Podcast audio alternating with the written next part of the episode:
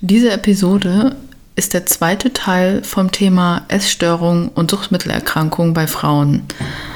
Diese Folge wird sehr wissenschaftlich werden.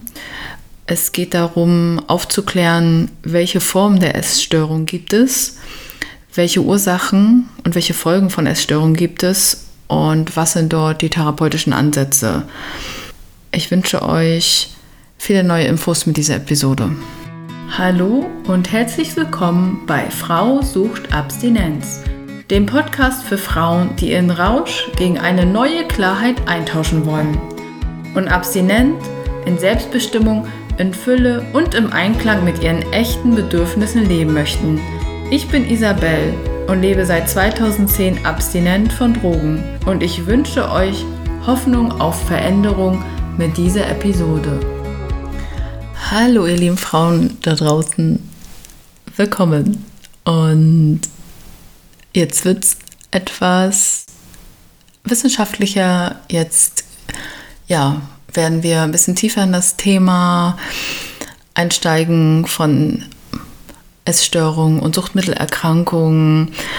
Ja, was gibt es für viele verschiedene Arten von Essstörungen und es ist natürlich auch wichtig zu wissen, dass das Ganze psychische und auch physische Auswirkungen hat. Und wir fangen mal an mit ja, den, den häufigsten Essstörungen. Und einer der häufigsten Essstörungen ist halt auch die Magersucht. Die nennt sich Anorexia nervosa und die ist halt gekennzeichnet durch eine große Angst vor einer Gewichtszunahme. Dadurch wird das Essen stark reguliert. Ne? Und es ist wirklich sehr, sehr streng. Die Mädchen, die jungen Mädchen, meist junge Mädchen gehen sehr streng damit sich um, was zu einem hohen Gewichtsverlust führt. Und ja, Menschen mit, mit dieser Magersucht haben meist ein verzerrtes Körperbild. Sie sehen sich selbst als sehr übergewichtig an, obwohl sie schon untergewichtig sind. Das heißt, sie sehen sich im Spiegel anders, als, als die Wirklichkeit ist. Und das hat natürlich eher mehr was mit, mit dem Gehirn zu tun und der Wahrnehmung als, als der Wirklichkeit.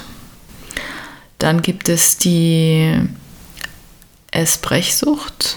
In der ersten Folge habe ich auch sehr viel darüber erzählt, weil desto älter auch Frauen werden, switcht es von so einer Magersucht in, in eine Essbrechsucht. Also kann sein, muss aber nicht.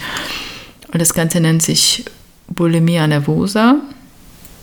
Und die Bulimia nervosa beinhaltet ja viele, viele Episoden von übermäßigen Essen, regelrechte Fressanfälle und darauf folgt dann ja die Verhinderung der Gewichtszunahme in Form von Erbrechen. Ne? Und kann natürlich auch noch hohe körperliche Aktivität mit, mit, mit reinspielen und der Missbrauch von Abführmitteln. Ne? Das habe ich, hab ich auch schon oft also gesehen und gehört, dass Frauen auch in der, in der Klinik, wo ich selber als Ergotherapeutin gearbeitet habe, dass dort Frauen abhängig waren von, von Abführmitteln. So, ne? Und ähm, und es ist auch so, dass zum Beispiel bei der Magersucht wirklich auch starke Strategien stattfinden, um, um nicht zuzunehmen, dass zum Beispiel nur so viele Klamotten getragen werden, dass man nicht, also dass man eigentlich warm ist, dass man immer friert, weil man dann mehr Kalorien verbraucht. Das ist ja dass es auch sein kann, dass sie dann ja auch nachts die Bettdecke weglassen, dass, dass sie einfach mal ein bisschen frieren und mehr Kalorien, also alles dafür getan wird, um mehr Kalorien zu verbrauchen oder ganz viel Sport auch dort äh, betrieben wird. Genau. Dann gibt es, es Binge-Eating. Ja, das habe ich selber auch erst sehr spät kennengelernt, also in meinem Leben. Also ich wusste gar nicht, äh, ja, dass es das ähm, so gibt. Aber ich merke, dass dort auch im Social Media mehr darüber geredet wird oder dass da offen darüber geredet wird, über diese Binge-Eating-Störung, diese, diese Essattacken. Die sind ähnlich bei der Bulimie, nur dass man vergisst, sich zu übergeben. Also, dass man, was heißt, vergisst, dass sie äh, die Frauen übermäßig essen und ja, es gibt keine Verhaltensweisen, die das wieder auflesen können, dass es nicht aufs Gewicht sich ausschlägt. Und das ist wirklich äh, auch eine spannende Geschichte. Ich habe auch eine, ja, eine Freundin, die das hat und die mir darüber erzählt hat, was da so, was da vor, was da so vor sich geht und dass einfach oftmals nachts diese Fressattacken vorkommen, dass dann der Kühlschrank aufgemacht wird, dass dann übermäßig gegessen wird und ja, und oftmals war, war es aber so, dass sie dann über den Tag auch wirklich sehr wenig gegessen hat. Und ja, heißt das halt, Menschen mit Binge-Eating-Störungen haben halt oft ja das Gefühl, die Kontrolle über ihr Essverhalten zu verlieren. Dann gibt es noch die vermeidend restriktive Essstörung, ARFID abgekürzt. Hier steht halt noch, dass es früher als selektive Essstörung bekannt war, dass diese Menschen aufgrund von sensorischen Empfindungen ein geringes Interesse an der Aufnahme von Nahrung haben oder nur eine eingeschränkte Auswahl von Nahrungsmitteln essen. Das, also das mit dieser eingeschränkten Auswahl kenne ich auch, besonders bei Lebensmittelallergien von, von Frauen, dass sie dann, dass sich dann irgendwie aus der, dieser eingeschränkten Auswahl dann auch ein, noch ein Essensthema ent, entwickelt. Und das natürlich, wenn, wenn es sich nicht gut anfühlt, das Essen, ne, im, also sensorisch im, im Mund, am, von Empfindlichkeiten, ja, dass sie dann nicht essen. Dann gibt es noch die Orthorexia nervosa, von der, also habe ich auch irgendwann mal gehört und fand das sehr, sehr spannend, weil ich mich da auch selber in diesem Spektrum gesehen habe und diese Essstörung bezieht sich auf eine obsessiv gesunde Ernährung. Also Menschen mit Orthorexia sind halt sehr darauf erpicht, sich nur von sehr gesunden Lebensmitteln zu ernähren. Und das gibt natürlich halt soziale Events, die dann vermieden werden oder und auch bestimmte Aktivitäten vermieden werden, um diese Ernährungsprinzipien aufrechtzuerhalten. Das finde ich, da sind bei mir auf jeden Fall auch die Übergänge fließend, weil durch, durch den Kraftsport und durch meine eigene äh, mangelnde Impulskontrolle, was Popcorn, Schokolade, was auch immer angeht, es ist für mich manchmal total schwer in einem Defizit an, an zum Beispiel, ja, Grillabende teilzunehmen und, und so weiter. Also ich kann mich da gut vorbereiten, dass ich halt äh, ne, meine, meine ernährungskonformen Sachen esse, aber es ist, also ich habe mich da in diesem Spektrum auch schon gesehen, dass so diese Gratwanderung wirklich sehr schwierig ist aus, hey, im ja, ich möchte jetzt hier meinen Körper formen und muss, muss mich so und so ernähren. Das ist ja auch eine Disziplin dahinter und die hat ja auch einen Effekt. So, und da finde ich so diese, ja, diese, also ich, ich würde jetzt mich persönlich nicht in diesem Spektrum der Orthorexia nervosa sehen. Ne? Aber es gibt von außen betrachtet bestimmt Menschen, die das tun. Und ich denke, dass, dass, wie gesagt, diese Grenzen fließend sind. Wenn ich jetzt das nur restriktiv sehe, also dass, wenn ich mich jetzt nur reguliere und das, das tue ich ja nicht. Also es ist ja auch so, dass ich ja da auch aus, aus dieser kraftsporttypischen Ernährung gerne mal rausrutsche und mich dann wieder dort, dort ähm, einfinde. So, ne? Aber ich habe da ja eh noch mal so, so eine ich denke mal, dadurch, dass ich auch eine, schwierige Verbindung zu meinem eigenen Körper habe, so mit was jetzt intuitives Essen angeht, dass ich eher als ADHSlerin Schwierigkeiten habe, meinen Körper zu erkennen und zu lesen, was er mir, mir sagen möchte. Es ist dann auch schwierig, so diese, ja, das herauszufinden, was braucht er jetzt gerade wirklich so, ne? Und ich denke, dass es sowieso schwierig ist, bei diesem, bei dieser Auswahl von Essen dann nochmal vernünftig zu filtern. So, ne? Also ich habe das, also ich war ja gerade selber auch, auch noch auf Reha und ich habe äh, dort Einzeltermine mit der Sporttherapeutin gehabt und sie hat halt auch immer so gesagt, fragen Sie sich selber, was Sie, wenn Sie essen oder wie viel Sie essen, weil ich gerne mal über meinen Hunger hinaus esse, ob das, was der Körper braucht, nicht was das Gehirn denkt, was der Körper braucht, sondern was der Körper braucht. Und das ist so, ist auch für mich so ein Drahtseilakt, so, ne? Das zu erkennen. Ja, es ist, wir haben als wir Menschen haben das halt irgendwo auf den Weg des Erwachsenswerdens manchmal verloren, so, ne? Wie dieses, wie mit Essen umgehen, so, ne?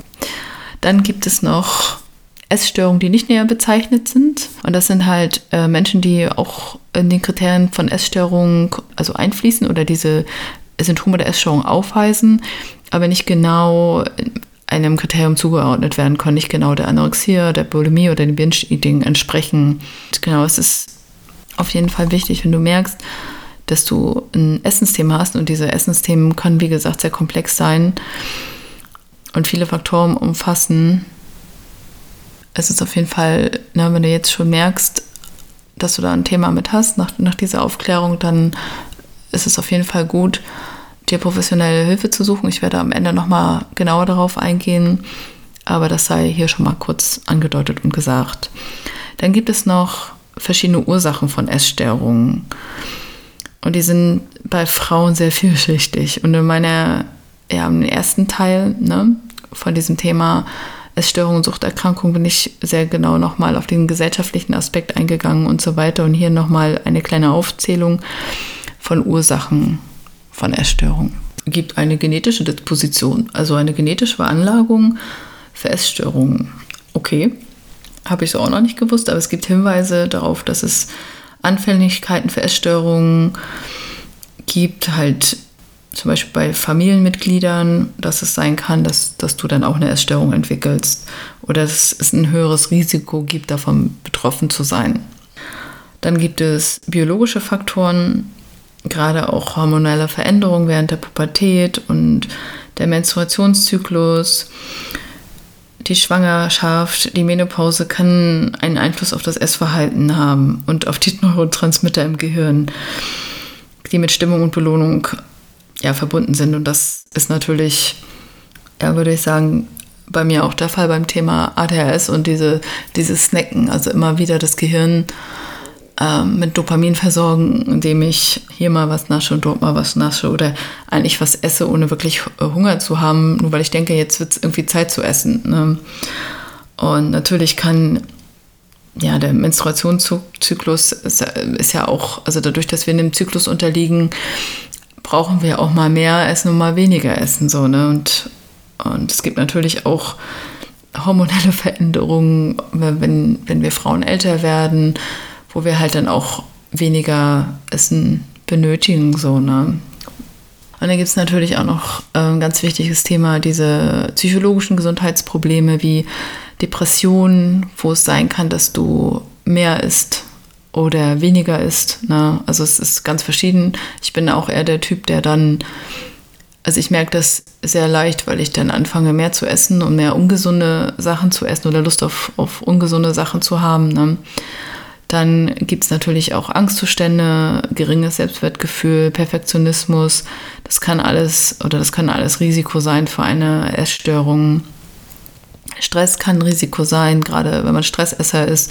Und natürlich ganz wichtig, die, Traumata, die traumatischen Erfahrungen, all die Emotionen, die damit verbunden sind, können natürlich, also die können natürlich super mit Essen kompensiert werden. Das ist wirklich ein ganz wichtiger Punkt und auch ein wichtiger Punkt, der dort, wo ich auf Entwicklungsreha gewesen bin mit, mit anderen Frauen mit Suchtmittelerkrankungen, der, der halt behandelt wurde, der halt wichtig war. Und den, diese Zusammenhänge hat man auch oft gesehen, dass Trauma und, und Essstörung halt auch in Verbindung miteinander stehen ne? und wichtig sind, gerade auch in Verbindung mit der Suchtmittelerkrankung. Ist das ein, ein sehr hoher Punkt, den ich jetzt festgestellt habe, auch aus persönlichen und beruflichen Erfahrungen und dann gibt es natürlich die sozialen und kulturellen Einflüsse. Ne? Und im ersten Teil von, von diesem Thema Essstörung und Suchtmittelerkrankung bin ich da ja schon drauf eingegangen, auf, auf diese, diese gesellschaftlichen Erwartungen des Körperbilds, ne? den Druck, den Frauen ausgesetzt sind, ein bestimmtes Schönheitsideal zu versprechen äh, oder zu entsprechen, das kann, dem kann sich natürlich niemand entziehen. Ne? Das betrifft uns alle Frauen. Es gibt, ich kenne keine Frau, die sagt, hey, yippie, ich bin pummelig und ich stehe drauf, ich finde es super. Und es gefällt mir, wie die Klamotten an mir aussehen. Also habe ich so noch nicht gehört. Und es gibt natürlich ne, die, die Medien, die Social Media und was auch immer, die ja, bestimmte Körpertypen idealisieren. Ne? Und das trägt natürlich ebenfalls zu, zu hohem Druck bei. Genau, schlank, schön, besser, höher, weiter. Dann gibt es natürlich auch familiäre Einflüsse, Familiendynamiken, ungesunde Kommunikationsmuster, ja, Kontrollverlust, traumatische Ereignisse in der Familie können das Risiko für Essstörungen erholen, äh, können das Risiko für Essstörungen erhöhen. Und ich habe da, bin da auch schon, ja, wie gesagt, mal, habe das so ein bisschen erzählt ähm, in der ersten Episode, dass es dort in der Klinik, wo ich war, auch äh, jemanden gab, der ja diesen hohen Leistungsdruck der Eltern mit einem Essensthema bewältigt hat, halt einfach ja für sich selbst und selber über ihr Essen entschieden, weil das etwas war, wo sie die Kontrolle hatte, während sie nirgendwo, nirgendwo anders die Kontrolle hatte, ne? sondern das die Eltern übernommen haben. Ähm, nächstes Thema, auch ein spannendes, spannendes Thema, Sport und Leistungsdruck. In bestimmten Sportarten oder Berufen, die ja ein bestimmtes Körpergewicht und Aussehen anfördern, ja, kann dieser hohe Druck auch zur Essstörung beitragen. Das ist ja etwas, äh, was ich auch sehr, sehr spannend fand, was ich in den Medien gehört habe, dass ein Skispringer, wie hieß der nochmal? Jens weiß wirklich, ich weiß es nicht, dass der eine Essstörung hatte, weil es wichtig ist, ähm, sehr leicht zu sein, um weit fliegen zu können mit den, mit den Skien. Ne? Also Skisprung war das, glaube ich. Und es ist natürlich auch so, dass du, wenn du jetzt Marathonläuferin bist und, und so weiter oder Läuferin bist, dass du natürlich auch es vom Vorteil ist, wenn du ein bisschen leichter bist. Ne? Das ist schon, ja, schon heftig. Ne? Und dann halt der Beruf des Stars. ähm, dasselbe Thema, ne? Auch ganz viel Druck von außen, bestimmtem Bild zu entsprechen. Ne? Genau, und wir haben halt in unserer Gesellschaft diesen Gewichtsdruck, die Diätkultur und, und wir selber, also es betrifft ja nicht mal mehr nur uns Frauen, es betrifft ja auch die Männer, so die auch diesem Druck ausgesetzt sind. Ne? Auch besonders jetzt mit, mit Social Media oder all diesen Portalen wie ähm, Datingportalen und so weiter, wo halt auch die Männer jetzt bewertet werden ne? und auch mit guten Aussehen oder wenig Gewicht punkten oder eher punkten als mit ja, Geld und Brain oder Berufsstatus oder was auch immer, ne? Punkten können. Ja, halt unsere Diätkultur halt auch, ne? Dass es natürlich ein hoher Druck ist, Gewicht zu verlieren, Diät zu halten und das kann natürlich bis, also Übergänge sind fließend zu einer Essstörung führen. So äh, wann, wann fängt da eine Essstörung an und wann hört sie auf? Wo setzen wir da die Kriterien? Wo es finde ich finde es persönlich auch ziemlich schwierig, das sagen zu können. Ne? Genau, und was auch eine Rolle spielt, ist halt die Kontrolle und die Bewältigungsmechanismen. Also Essstörungen können auch als Bewältigungsmechanismus für schwierige Lebenssituationen dienen, ja, ein Versuch von Kontrolle sein in Zeiten von Un Unsicherheit. Ne? Hey, ich kann hier kann nichts kontrollieren, aber ich kann mein Gewicht kontrollieren. Genau.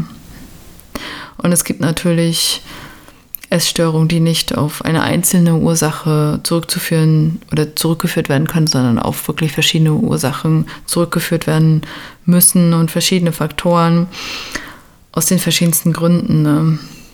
Ja, und was halt wichtig ist in, in all diesen Fällen, ist sich professionelle Hilfe zu suchen, sich Unterstützung zu suchen von, von Fachleuten, Psychologen, Psychotherapeuten, Ernährungsberatern, Ärzte, genau, und ja, das Ganze anzugehen und mal gucken, ob sich nicht ein guter Umgang, gute Strategien im Umgang damit finden lassen. Und da gibt es natürlich verschiedenste Formen davon. Es gibt zum Beispiel auch also Gruppen- und Familientherapie, dass man zum Beispiel in, in, in, Gruppen teilnehmen kann und dort Unterstützung findet bei, bei dem Essensthema, bei Selbsthilfegruppen und so weiter. Es gibt natürlich auch Einzeltherapien. Ne? Man muss da ganz gucken, welche individuellen Bedürfnisse gibt es da für den Einzelnen. Ne? Es gibt natürlich auch eine Ernährungstherapie von, von Ernährungsberatung, die helfen kann, ja, eine gesunde, ausgewogene Ernährung zu entwickeln, um diese Bedürfnisse zu erfüllen, halt ja, eine, eine, eine schlanke Figur zu haben. Genau.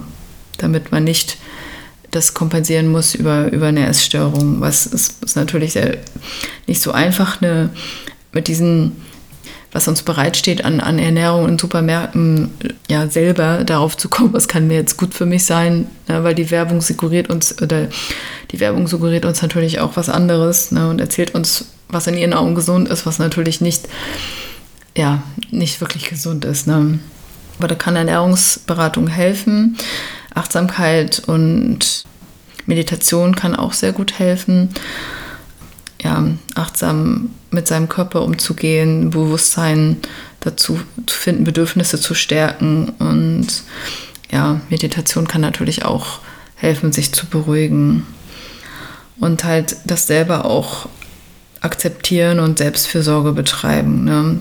Dafür zu gucken, für die Entwicklung eines gesunden Selbstbildes und für Selbstfürsorge. Also ich bin freue mich immer wieder, wenn ich, also wenn ich merke, okay, ich, ich schaue da ein Video von mir und ja, meine Wahrnehmung rückt sich wieder gerade, ne, weil ohne dieses Video würde ich auch nicht, manchmal nicht checken, wie ich, wie ich wirklich aussehe.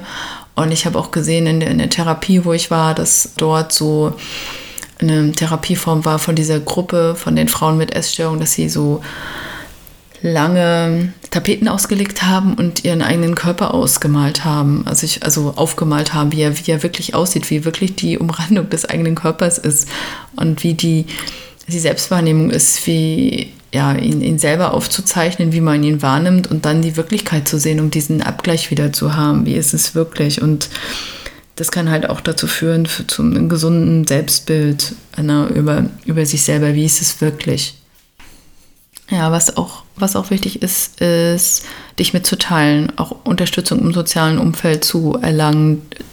Teile doch, teile doch mit, was dich bewegt, was dich, ja, teile die, dich Freunden und Familienmitgliedern mit und erzähl darüber, weil sie können ja auch Unterstützung bieten und es hilft natürlich, auch wenn jemand weiß, ne, davon, hey, sie, sie übergibt sich manchmal auch mal mit drauf zu schauen, so, ne das gibt ja auch so ein bisschen einen Schutz, das nicht zu tun. Und diese, dieses Essensthema braucht auf jeden Fall ganz viel Geduld und Durchhaltevermögen. Ne? Diese Genesung von Essstörung ist ein, ein, ein wirklich ein langer Prozess und ja, erfordert Zeit und Geduld und also, aber ich habe aber im Laufe meines Lebens gesehen, dass es, dass es besser wird, dass es, dass es dieses Thema gut werden kann. Ne? Auch wenn man sich realistische Ziele setzt und ja, und sich dann halt auch dran hält ne, und schaut, dass die körperlichen Aktivitäten in Maßen sind, weil körperliche Aktivitäten ja einen guten Einfluss auf die Stimmung hat, so, ne? Also so, so ein gesundes Maß zu finden und dabei auch auf seinen Körper zu hören. Welches Maß braucht er jetzt? Rückfallprävention spielt natürlich auch eine große Rolle dass du selber Strategien entwickelst für eine Rückfallprävention, um mit potenziellen Auslösern von so Essattacken oder bulimischen Attacken, dass du damit lernst, umzugehen. Und das kann natürlich mit, ja, mit, mit einem Psychotherapeuten besprochen werden und durchlaufende Therapie und unter, auch unterstützt werden. Ne? Und wie gesagt, ich möchte an dieser Stelle wirklich wieder wiederholen, dass es sehr wichtig ist, sich da professionelle Hilfe zu holen. Genau, gerade beim Thema Essstörungen. Und es gibt halt auch verschiedene wissenschaftliche Studien zu verschiedenen Ansätzen für die Behandlung und was halt gut hilft, ne, wurde halt, wie gesagt, in diesen wissenschaftlichen Studien überprüft und das ist, ist eine bestimmte, also eine Effektivität gibt bei nennt sich multimodalen Therapieansätzen. Also dass Psychotherapie gemacht wird und gleichzeitig Ernährungsberatung mit medizinischer Überwachung und das alleine, also nur diese Behandlung dieser Essstörung, also dieses Essensthema, dass das umfassend behandelt wird ne, und Strategien erlernt werden und so weiter. Und halt auch die Themen, die hinter diesem, diesem Essstörung stehen, behandelt werden. Ne? Die, die Traumata, die psychologischen Themen und so weiter. Was ebenso in diesen wissenschaftlichen Studien herausgefunden wurde, ist, dass Familientherapie sehr erfolgreich sein kann, dass man die bei Jugendlichen mit Essstörungen, dass die Eltern, man die Familie mit einbezieht, die Eltern mit einbezieht, ne, dass die natürlich dann nicht mehr so viel vielleicht Leistungsdruck auf ihre Töchter ausüben und so weiter, dass kognitive Verhaltenstherapie hilft. Das, da geht es halt darum, halt in dieser kognitiven Verhaltenstherapie auch Strategien zu finden, äh, schädliche Denkmuster zu, zu identifizieren und, und zu verändern. Und das natürlich dabei hilft, die Essstörung zu verbessern. Achtsamkeit und Selbstakzeptanz hilft, also ganz viele achtsame Ansätze in der Therapie helfen und ja, und halt diese, diese Selbstakzeptanz und Selbstwahrnehmung, wie, wie ich auch schon erzählt habe, dass dir diese Ansätze sehr gut dabei helfen, diese Erkrankung, diese Essstörung zu verbessern. Und auch ein früher Beginn der Behandlung verbessert die Prognose. Das heißt, wenn du dich schon frühzeitig behandeln lässt, mit dieser Essstörung gibt es natürlich gute Aussichten auf Genesung. Ne? Und wie gesagt, es dauert aber. Und genau, Ernährungsberatung ist entscheidend, kam auch in diesen Studien raus. Also das ist wichtig, dass du ja schaust, was ist gesunde Ernährung wirklich, wie kann ich mich, wie kann ich gesunde Essgewohnheiten erlangen, um auch der, meinem Körper das zu geben, was er braucht, ne? dass er nicht irgendwie im Mangel ist und, und das dann zu einer Binge-Eating-Attacke führt. Genau, und, und auch ein wichtiger Punkt, Strategien rauszufinden für deine emotionale Regulation. Da ja Frauen oftmals ja ihre Emotionen mit, ja, mit, mit, mit Essen regulieren, gibt es Therapieansätze, die darauf direkt abzielen. Genau, diese Therapieansätze zielen darauf ab, gesunde Bewältigungsstrategien zu entwickeln. Genau, und die auf einen einen positiven Einfluss haben. So, also Emotionen anders bewältigen als mit Essen. Genau, es gibt verschiedene Herangehensweisen von dieser Therapie. Ich persönlich finde natürlich diese Essstörung einzeln zu behandeln am wirkungsvollsten, einfach aus den eigenen Erfahrungen, aus, von meiner eigenen Entwicklungsreha und mit der Arbeit mit Suchtmittelerkrankten in einer Suchtklinik dass es eher einzeln behandelt werden sollte, weil es total schwierig ist, die Sachen parallel zu behandeln. Aber es gibt diese Parallelbehandlungen und die erfordern natürlich ein gut koordiniertes Team von Fachleuten. Ne? Es gibt diese ja, sequenziellen Behandlungen, dass erst zuerst die Störung behandelt wird, die am wichtigsten ist. Das wäre zum Beispiel, wenn du eine Suchterkrankung und eine Essstörung hast, dass zuerst die Suchterkrankung behandelt wird und dann die Essstörung. Genau, weil die, die Suchterkrankung wahrscheinlich die höheren Risiken birgt und die Sucht mit der Erkrankung einfach deine Themen bedeckt. Also wie so, ein, wie so ein Schleier. Du kannst nicht wirklich an deinen Themen arbeiten, um die Essstörung zu verarbeiten, wenn du nicht zuerst die Suchtmittelerkrankung be bearbeitest. Das ist genau wichtig, dass man zuerst die, diese, die Suchterkrankung dann behandelt. Und es gibt natürlich auch integrierte Therapie, wo beides zusammen behandelt wird und halt auch ja, auf beide Themen sich konzentriert werden und die zu, zugrunde liegenden Probleme. So, das gibt es natürlich auch. Es ist auch wichtig und hilft sicherlich auch einigen. Genau, aber meine persönlichen Erfahrungen sind halt anders. Genau, und diese, diese Wahl der Vorgehensweisen sind halt immer verschieden und sind ganz individuell. Ne? Und es ist auf jeden Fall wichtig, da genau zu schauen und sich von Fachleuten beraten zu lassen und sich professionelle Hilfe zu holen ne, bei, bei diesem Thema. Ich werde das auch nochmal in, in diesen Shownotes verlinken, wo du dir professionelle Hilfe holen kannst. Ansonsten Google ist auch immer wichtig und gut. Na, da kannst du im, im gesamten Dachraum auch schauen, wo gibt es was, weil es wichtig ist, weil du musst das nicht alleine durchstehen und es ist auch extrem schwer, das alleine zu bewältigen, so eine, so eine, so eine Essstörung oder Suchtmittelerkrankung mit Essensthema. Ja, und zum Schluss, wie ihr wisst, immer wieder derselbe Satz. Ich würde mich unglaublich freuen, wenn ihr meinen Podcast bewertet, teilt und liked, mir, mir folgt, weil es ja dabei hilft, diese, diese Themen und der, die Inhalte dieses Podcasts einfach nochmal populärer zu machen, eine größere, eine größere Reichweite zu geben und ja, Vielen Dank für eure Hilfe und Unterstützung bei der Verbreitung meines Podcasts. Bis bald, eure Isa.